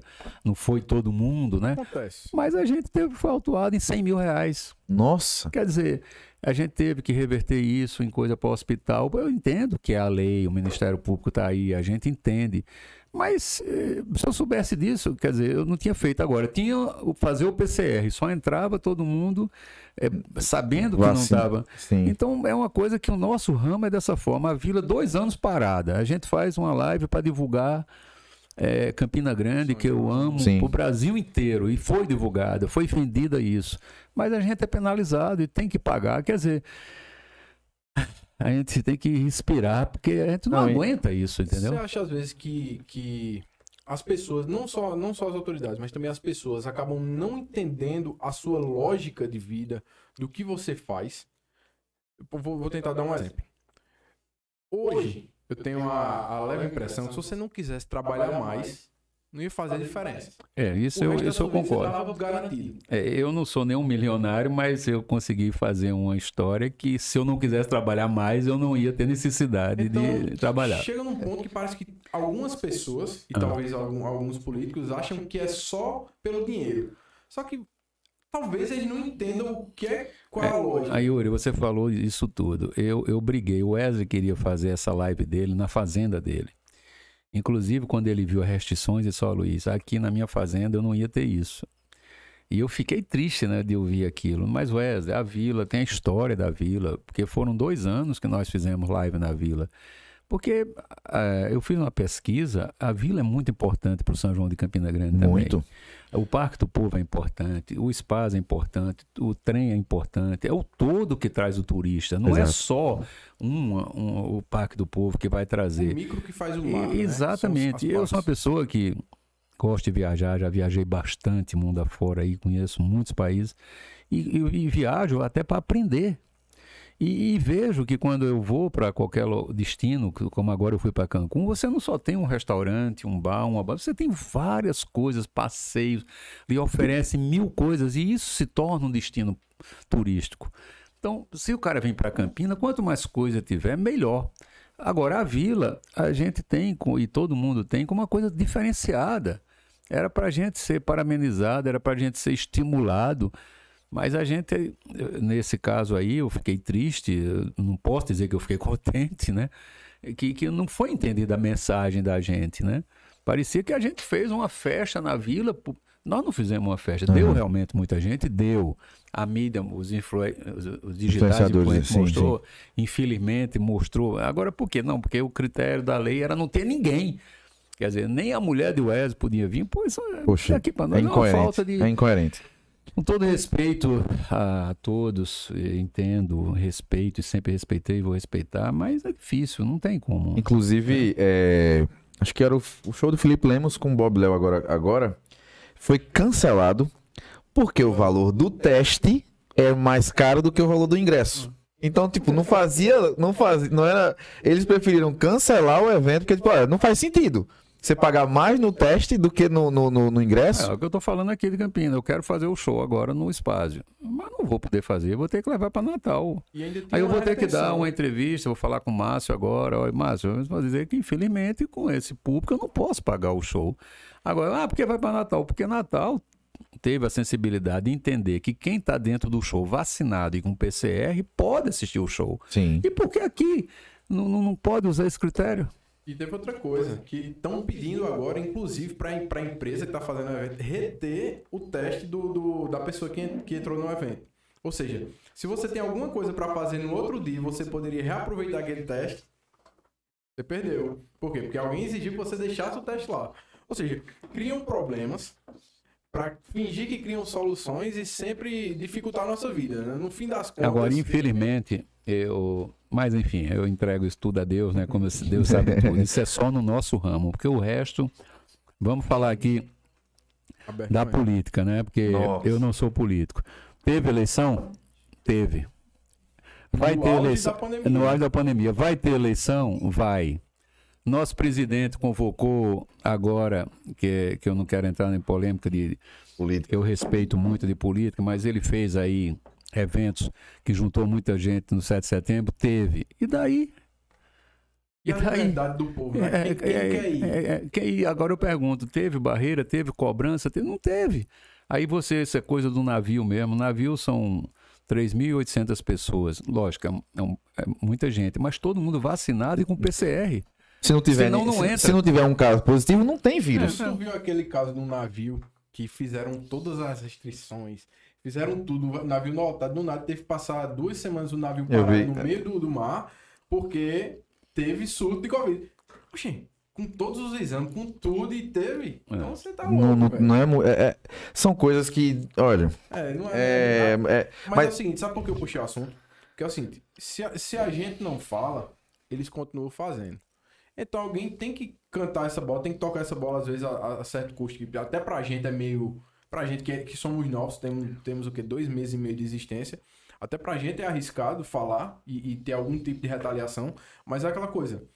Eu prezo muito a liberdade. Então, se eu simplesmente ficar caladinho, achando que tudo tá bonito, que tá normal, eles vão continuar fazendo e a gente só vai cada vez mais perdendo a voz. É, eu entendo que tem que ter o rigor da, da lei e, e, e, entendo o Ministério Público. O Ministério Público ele segue o que o governo determina. Uhum. Tá? Então ele está ali para fazer o papel dele. Tudo bem.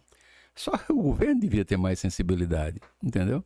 De, de dizer que Gente, isso aqui gera emprego, o garçom trabalha, o segurança, o cara da luz, recepcionista, porteiro, bilheteiro, Cara, é uma tia, gama. pô, O, do- o do- próprio do- bar, do- da é, bebida lá fora. o próprio bar também, e a gente continua, nesse caso, penalizado aqui na Paraíba. Até aqueles caras que a gente não gosta muito, que são os flanelinhas, acabam É. lutando bastante no dia. Não, mas e, e é, é, é todo um contexto, né? Não tem pra onde correr. É o mototáxi que vai, é o taxista, é o, o cara do É um Uber. ciclo- é um ciclo Muito grande que a gente, a gente tá- a- nós que estamos de fora, às vezes, às vezes não temos a total dimensão das coisas.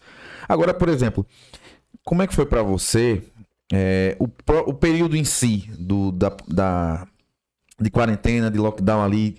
Como é que foi pra você? Como é que você passou por ele e que lições você tira disso, assim, ou tirou disso, né? Olha, eu acho que, que essa, essa pandemia ela deu uma lição para todo mundo, né? Todas as empresas, não só do show business, mas todos tiveram que enxugar custo. Sim. É muito, foi um aprendizado muito grande. Muita gente vivia ali, sei lá, um custo fixo altíssimo e viu que tinha que reduzir e, usar a criatividade e tal. Graças a Deus, os investimentos meus são todos próprios, né? E não, tudo, tudo não tinha nada financiado, todos pagos. Classic Hall, Luan, Vila, Espásio, a gente não tinha essa coisa de aluguel. E nós sentimos muito, estamos sentindo ainda, né? Um aperto muito grande, né? Se, se você tinha essa gordura, a gordura foi embora toda. Né? Para a gente recuperar tudo isso, vai ser um ano, um ano e meio, que não pode ser diferente. Aham. Outros amigos meus que não tinham talvez a estrutura que a gente tem vão sofrer mais ainda. Mas o aprendizado é se preparar para, caso venha ocorrer isso novamente, a gente esteja mais enxuto ainda, né? Para enfrentar. Espero que nunca mais venha uma crise dessa, porque no nosso setor ela foi fatal, né? E, inclusive, a maioria dos artistas, que eu sou amigo dos artistas, estão passando muita necessidade. Muita. É porque existe aquela coisa de vaidade que os caras estão bem, mas você tira aí 10% que está bem, 10 mais ou menos e 80 que não está. É tipo futebol, né? É. Tem uma classe Sim. que tá lá em cima bem É, a, realidade é essa. A gente jamais eu vou citar nomes aqui que não é ético, mas Tem uma galera eu conheço assim, sofrendo. uma galera aí que tem nome assim nacional forte, mas sofrendo muito, não é pouco não. Caramba. Entendeu? É a situação muito, muito difícil. As pessoas pedindo dinheiro emprestado, só- todo mundo sabe disso, né? Aham.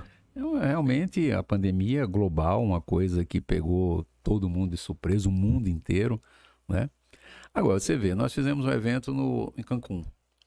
Todo mundo só entrava vacinado. Nós levamos lá duas mil pessoas, clientes, fora que todo mundo foi trabalhar. Todo mundo voltou. Todo mundo fez teste na ida e na volta. E ninguém detectou nada. Qual o problema de fazer? Sim. Qual o problema?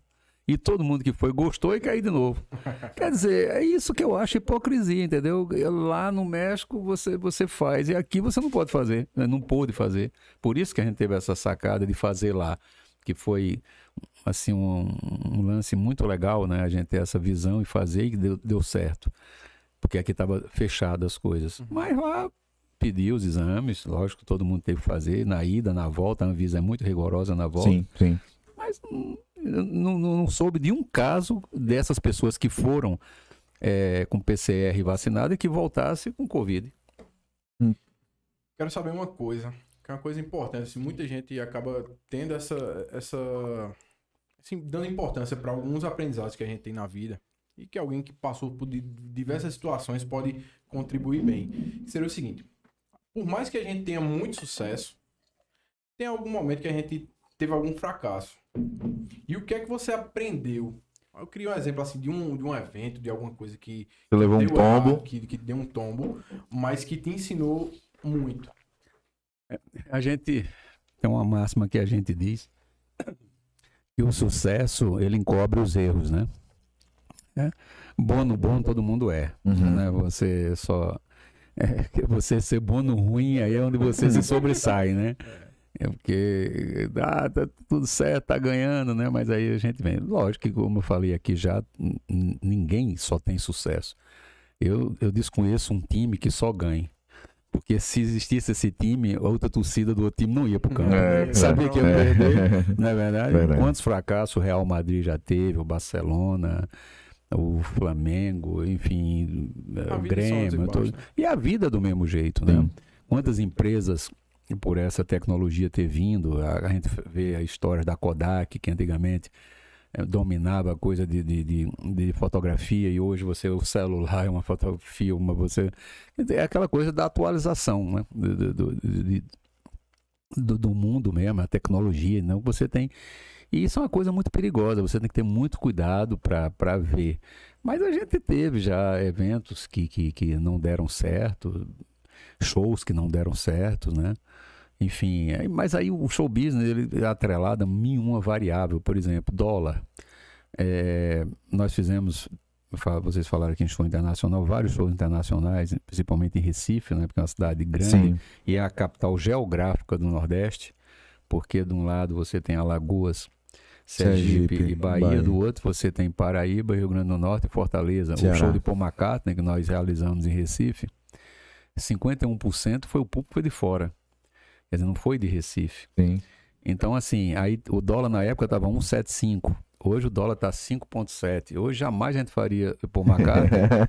Por quê? Porque o cachê dele foi 5 milhões de dólares. Hoje era quase 30 milhões de reais. Você tá doido? Na época não chegou a, a 12 ou 11 milhões. Quer dizer, então o show business, ele, ele, é, eu tenho um sócio que eu gosto muito, né? O meu sócio Rogério da Luan. E ele diz, Luiz, o show business não é uma ciência exata. Porque você pode fazer negócio em qualquer canto, qualquer hora, qualquer dia. Né? Eu posso estar aqui agora e ligar e fechar um show maravilhoso para mim. Isso não é todo, toda profissão que oferece Uhum. né? Tem que ser o show business, que é assim mesmo. E depois tem essa coisa da vaidade do artista. E tem o artista hoje ele está fazendo sucesso, por exemplo, Barões da Pisadinha.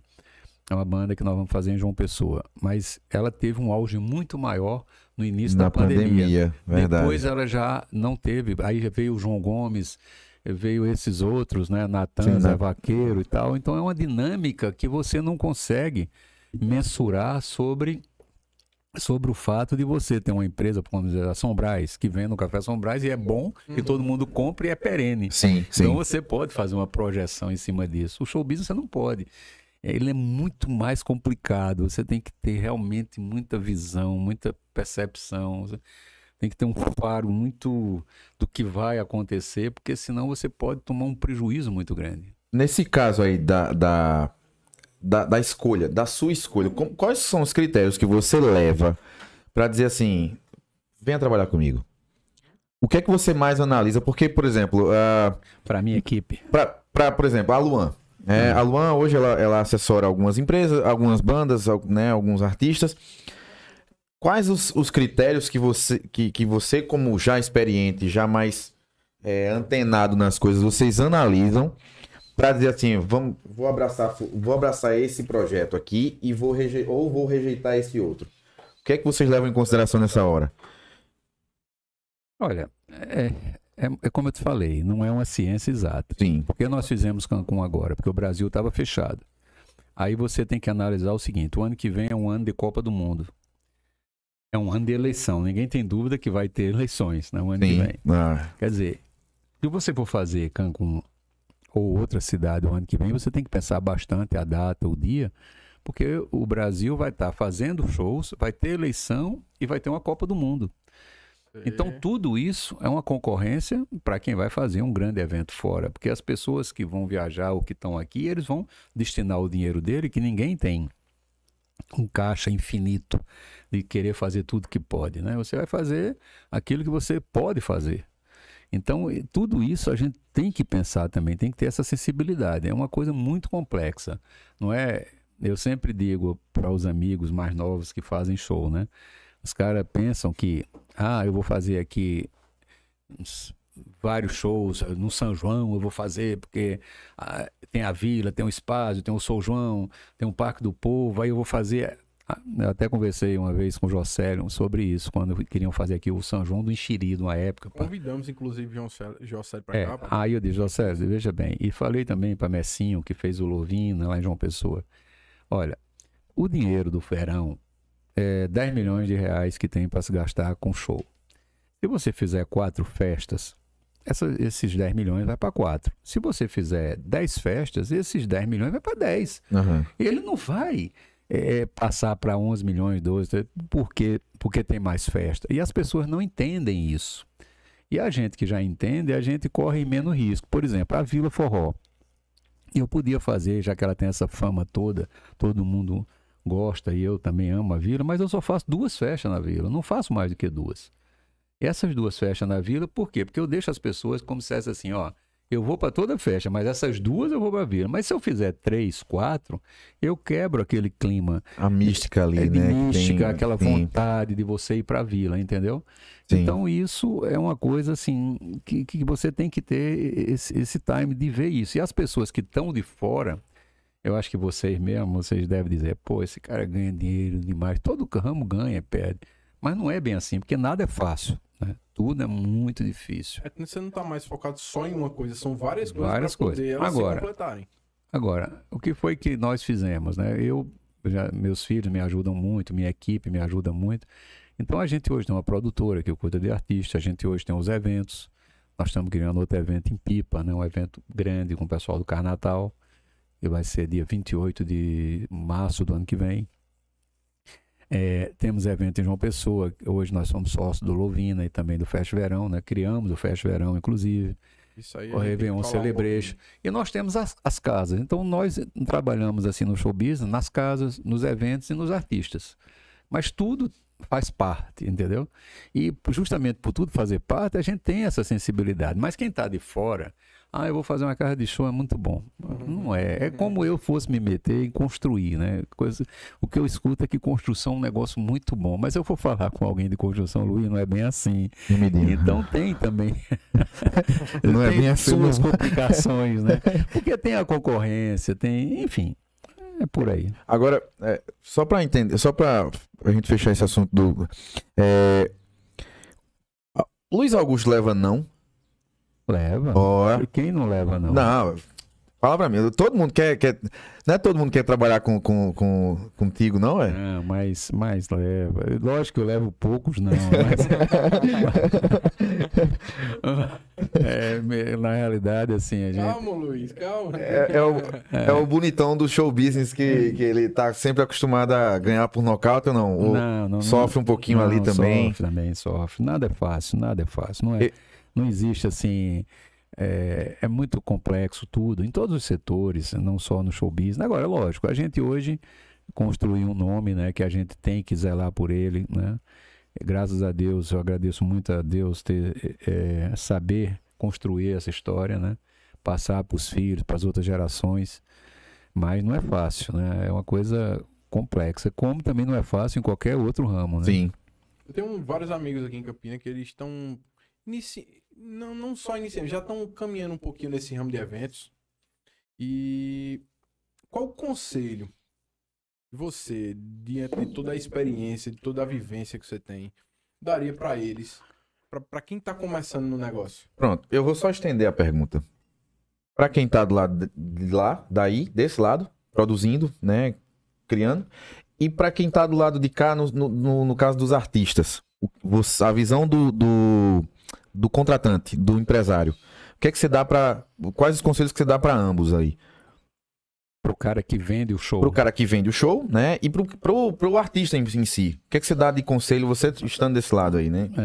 É, foram várias perguntas. é, foram Não, três. é, é só a extenção, Ele só. tão- tão Na, na- na- na assim, realidade, são três agora. É, É, é uma do artista, uma do empresário e Não, outra de vamos quem está começando. Quem tá começando, fazendo eventos, qual o conselho que você dá para eles? Aí a gente, a gente depois vai seguindo. Vá. É. Bem, é, eu acho que ele tem que ter foco, né? É, ter, ter a ideia de, de saber, lógico, o custo-benefício, porque tem que saber como está a situação econômica do país. Tem época que o país está numa economia muito boa, você pode contar com dinheiro, tem outra época que não pode. Se você cobrar um preço mais alto, fatalmente as pessoas não vão para o show porque não podem comprar. É como eu digo, é uma coisa muito complexa para esse pessoal. Mas é ter foco, né? E lógico, o cara ter a sensibilidade de pegar uma banda que sabe que está botando público. Também não é tão complicado por esse aspecto, todo mundo hoje sabe. Agora, não é fácil chegar lá. Por quê? Uhum. Porque existe monopólio, existe relacionamento, existe é, pessoas que você se relaciona melhor, outros não. Tem alguns artistas que eu não faço, por exemplo, o samba mesmo. Eu tenho uma certa. Eu faço samba, mas lá em Recife tem uma galera que faz muito mais antes da gente, então eles têm muito mais penetração no samba do que a gente.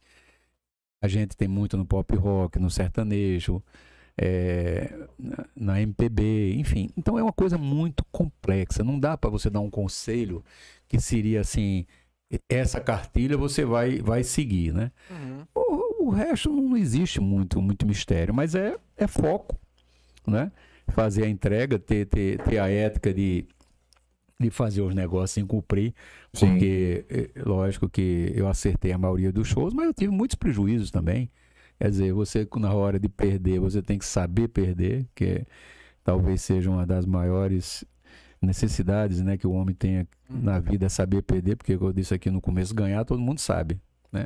E perder. Mas quem não perdeu, né? Sim. Então, esse, esse é o conselho, é foco. Foco, é tudo é foco, sabe? Agora, é, diz um ditado japonês assim, se você quer achar água, cava um buraco só. Se você cava vários buracos, você vai dificilmente achar água em todos, né? Mas um você vai, vai, vai e acha. Então, é focar aquilo ali e se dedicar e não querer fazer daquilo uma diversãozinha, porque aí nenhum ramo eu acho que ele vai prosperar. E para as bandas? É, que, exato. Que, Gabriel tava... que hoje em dia tem uma maior facilidade, mas em compensação tem a concorrência. Porque ficou mais fácil dar um play numa batida e cantar por cima, então tem mais concorrência. Então, o que é que você poderia dizer para essa molecada? Olha, é, esse show business ele é muito dinâmico, né? Eu sempre diz assim, quando o artista está estourado, ele está mandando e é mesmo, ele dá as cartas. Mas na hora que ele dá uma queda, o que é que acontece? É, as pessoas também não querem ele. Então hoje é onde entra os escritórios. Se você tem um escritório que, que se impõe no mercado, que tem um nome e tudo, você consegue, por exemplo, vou dar um grande exemplo, Cancún todos os artistas que foram foram da Luan. Eu não ia levar artista que não fosse da Luan. Como outro escritório também, que se fosse não fazer, levaria. não ia levar. Sim. Então, os escritórios hoje têm uma força. Você está no escritório, uma banda está no escritório, é muito legal, porque o artista tem aquela continuidade administrativa que ele precisa que tenha. Agora, tem artista que quer ser cantor, empresário e tudo. E aí é difícil, porque ele não, Deus dá um dom dele ser cantor, mas não, talvez não de ser empresário. Uhum. E aí ele não consegue formar uma equipe como um empresário consegue. Ou seja, cada qual no seu quadrado, o pessoal fala muito isso. Então isso é uma, uma, uma dinâmica que vale para todos os outros setores, não só para o show business, entendeu? Então assim, o conselho que eu dou um artista é que a gente vê assim, muita gente quer ir para a Luan por quê? Porque acha que estando na Luan, ele vai estar nos grandes eventos, vai estar mais respeitado, e isso é lógico. Só que a gente não pode ter todos os artistas na Luan, porque não vai poder colocar em todos os eventos. Sim. Entendeu? Legal. Ah, só, só uma coisa, que eu aqui vem na reunião já consegui fazer esse compilado. Se você, que é um cara que hoje já tá, tá lá no sucesso, como também outras tantas pessoas, sempre estiveram com outras pessoas, tiveram pessoas perto para crescer junto, o cara não pode esperar crescer sozinho, né? Tem que tem que estar tá Ah, não, eu eu, eu sou de equipe, eu tenho uma equipe maravilhosa e ninguém faz nada sozinho. Ninguém faz nada Porque só. Essa é a grande mensagem. É a grande mensagem. Eu, eu jamais estaria onde eu estou se não tivesse uma bela equipe. Só uma coisa, já, tá com, já estamos quase chegando pro finalzinho, questão de horário. Infelizmente. É. Como foi? É o seguinte, na época eu tinha já algumas bandas estabelecidas nesse setor, que, por exemplo, que hoje o Wesley está estabelecido. Como foi que chegou para vocês o Wesley? Porque na época cru, molecão, novo. Não tem um critério assim, como chega, né? É... Às vezes é no escritório, né? Vai, vem cá que tem um. Eu falei aqui que esse ramo um nosso ele é atípico. Uhum. É, o Wesley chegou, eu contratando aviões de forró para a vila, e Cláudio Melo, grande amigo meu, ofereceu Garota Safada na época com, com, a, com a menina que cantava lá, eu tô esquecido. Mara Pavanelli. Mara Pavanelli. Mara Pavanelli.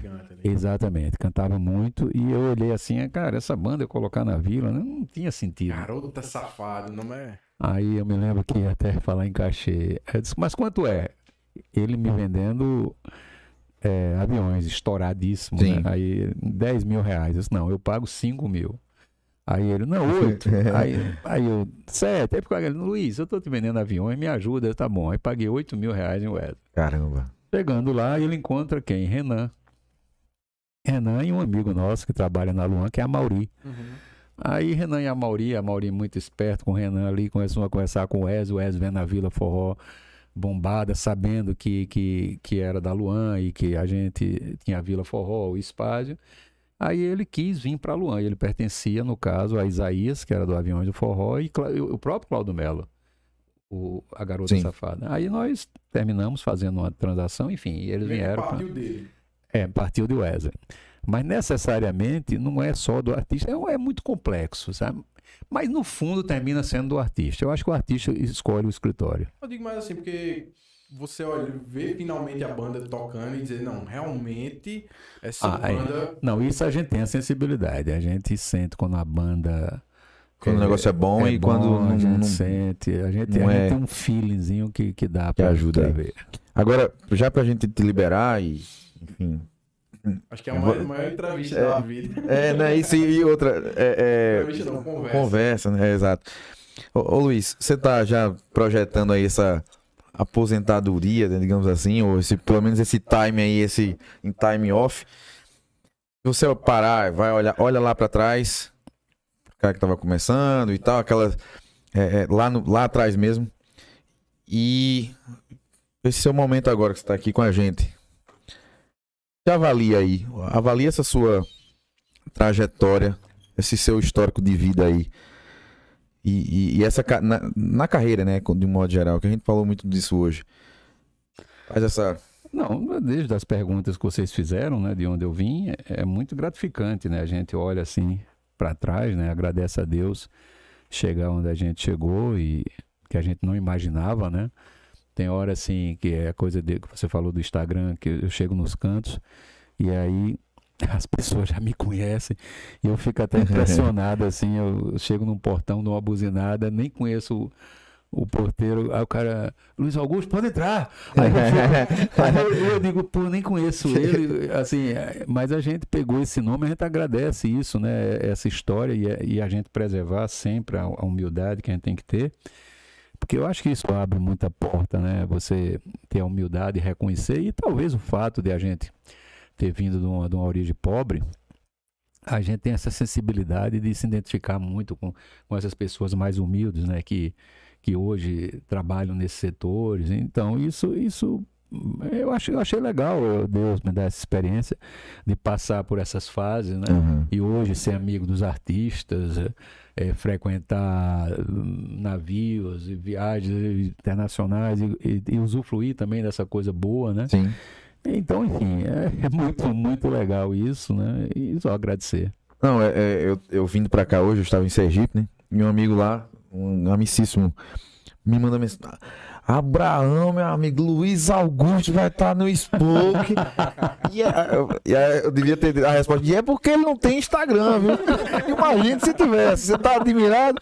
Até que Mas, também, sim. Tá morando, tá morando nos Estados Unidos. Muita gente mandou, caramba, vocês estão levando Luiz Augusto e tal. Até Marcelo Holanda brincando. Caramba, vocês conseguiram levar ele. É. um negócio difícil. Inclusive, Márcio Holanda devia estar é, aqui, cara. não veio, sentiu é. sua falta aqui. E brevemente queremos você aqui, que a gente não. já tenta faz tempo. Exato. Não, Márcio, Márcio, eu quero aproveitar a oportunidade para dizer que é um grande irmão meu. Irmão mesmo, não posso dizer que, que é um funcionário, não, um parceiraço, um cara que a gente tem uma sinergia muito grande, não é de hoje né? Um cara fantástico e que eu gosto muito. Inclusive, daqui a pouco, não sei se ele está me ouvindo, mas daqui a pouco eu chego aí, Márcio. um abraço, Márcio. Só mais uma pessoa que eu não posso deixar de falar aqui, que é Rodrigo Senador. Também, também. A gente tem uma gama, eu como disse, se eu tivesse um Instagram, eu acho que ele não trabalho. Rodrigo Senador é outro, é outro amigão dos meus filhos, de Tiago, de Renan uma pessoa que, que vibra muito com a gente. Enfim, um cara também trabalhador, fantástico. E conversando com ele, ele disse: bicho, cheguei, fiz o que eu fiz, estou onde eu tô por causa de é, você. É, eu acho que a gente, a gente meio que vira uma referência né, para esses meninos aí, que, que eu quero que eles sigam esses passos que tem espaço, mas como eu digo, foca, humildade, tudo, porque esse show, esse show business é meio deslumbrante, né? Hum. Às vezes, quando você, às vezes, pensa que, que, que tá podendo tudo, eu acho que fica só olhando como você se comporta, né? Aí, ó, diminui aí, Baixa a bola aí. demais, é. E é bom, assim, a gente saber que, que, que tem esse respeito, essa admiração, assim, num bate-papo desse, né? Fica muito feliz também e, enfim, sabendo que a gente trabalhou para isso, mas não foi uma, uma finalidade, assim, de, de querer conquistar isso porque quer, não. As coisas acontecem naturalmente, Naturalmente. pelo trabalho, De entendeu? fato. Ainda ficou muita coisa pra gente conversar. Já, já estamos fazendo um convite para uma próxima oportunidade. Ok. Luiz Augusto, o coisa, retorno. ó. a gente não falou de namoradrilha, não falou muito de- sobre Micarande. Tem É, coisa aí. Caramba. Maravilha é uma Então vamos história. tentar, Nossa Senhora. vem trazer novamente. Bora, bora, bora. E eu quero parabenizar a Yuri e, e É. Abraão, né? Vocês aí, Obrigado. que a gente também sente aqui dentro da minha pers- pe- assim, perspectiva, assim, pela minha visão, né? Sim. Também de que vocês são os rapazes aí que estão começando o trabalho. Falei que fazem dois meses que vocês estão Sim. com isso, né? Mas eu já vi pelos patrocinadores que vocês estão muito bem no começo do programa. Ô, Jéssica. Muita gente- Também não, Não. É, não, diga assim, muita gente acreditando Sim, no sim, trabalho sim. de vocês e isso também não é por acaso. Sim. né? Eu tenho até esse ditado, né? Que nada é por acaso, está no seu devido lugar. E vocês com essa humildade, com essa transparência aí que vocês têm, simplicidade, eu acho que estão num bom caminho. Eu torço que vocês cresçam e consigam seus objetivos aí. Inclusive, por falar nisso, o chat hoje foi.